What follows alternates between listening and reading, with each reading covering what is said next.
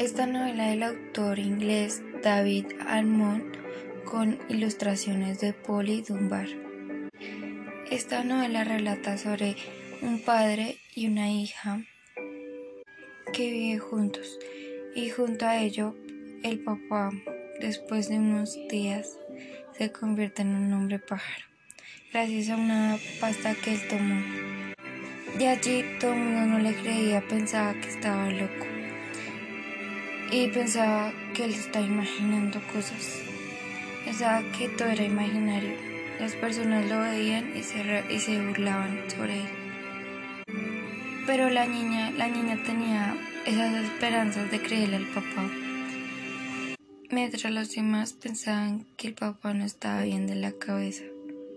Lo que ellos no sabían era que él tendría que convertirse en hombre pájaro para poder ganar la competencia de pájaros humanos que realizan. Vamos a hablar sobre la imaginación.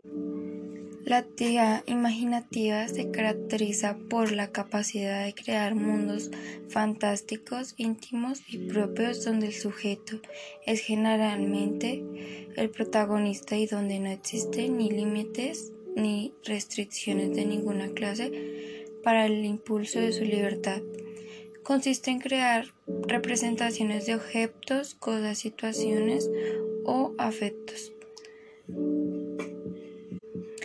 No es solo una representación y actualización del pasado, sino que abarca la posibilidad de proyección en el futuro, de anticipación en sí mismo futuro, de la construcción de autopistas, de la liberación del estrecho horizonte del presente.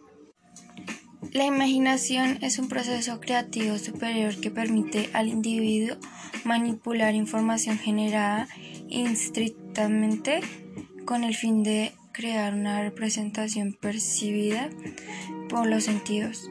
Esta representación significa que la información se ha formado dentro del organismo, en ausencia de estímulos del ambiente.